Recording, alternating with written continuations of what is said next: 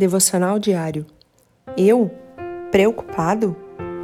Não andeis ansiosos de coisa alguma. Em tudo, porém, sejam conhecidas diante de Deus as vossas petições, pela oração e pela súplica com ações de graças. Filipenses 4, 6. Para não se preocupar com nada, ore a respeito de tudo. Sempre que um pastor começa a falar sobre preocupação, sinto Deus falando muito comigo.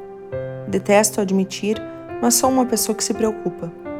E exatamente porque há muitas pessoas como eu, Jesus falou sobre esse problema em Mateus 6, de 25 a 34, quando disse: Portanto eu lhes digo, não se preocupem.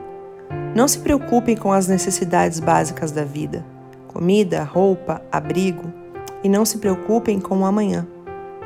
A preocupação pode ser um sintoma de um problema maior.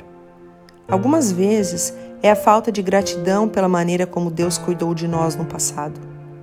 Ou talvez é a falta de fé de que Deus verdadeiramente é digno de confiança. Ou pode ser a recusa em depender de Deus em vez de depender de nós mesmos.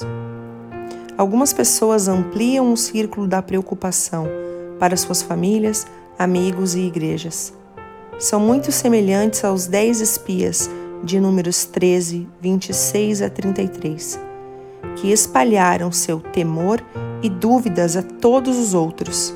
Mas aqueles que confiam apenas em Deus podem colocar-se ao lado de Josué e Caleb, os únicos do grupo de doze aos quais Deus permitiu entrar na terra prometida. Não deixe que as preocupações o impeçam de chegar ao que Deus talvez esteja lhe tentando ensinar. Ele convida você a trazer os pensamentos de ansiedade diretamente a Ele.